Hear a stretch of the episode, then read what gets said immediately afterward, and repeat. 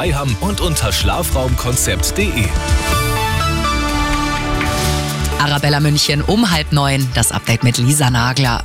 Wir starten in die neue Woche mit neuen Streiks im öffentlichen Dienst. Heute in Kliniken, bei Müllabfuhr und Straßenreinigung in München. Übermorgen wird dann in Kitas und sozialen Einrichtungen auch im Landkreis gestreikt. Nach dem schweren Zugunglück in Griechenland mit knapp 60 Toten sitzt der Bahnhofsvorsteher in Untersuchungshaft. Er hatte zugegeben, die Umleitung der Züge versäumt zu haben. Ihm droht eine Haftstrafe zwischen zehn Jahren und lebenslang. Tanken könnte in den kommenden Monaten noch etwas günstiger werden. Davon gehen Experten des ADAC aus. Vor allem bei Diesel sei noch mehr Luft, wenn die Wettbewerbskräfte wirken und nichts Außergewöhnliches passiert, so der ADAC.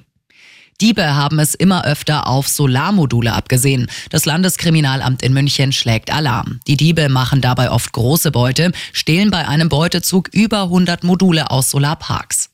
Und noch die gute München-Nachricht. Mehr Zeit bekommen Schüler wieder bei den schriftlichen Abschlussprüfungen wegen Corona. Pro Stunde regulärer Prüfungsdauer kommen zehn Minuten dazu, kündigt Kultusminister Piazzolo an.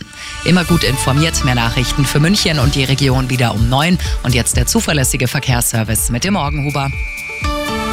Es ist 8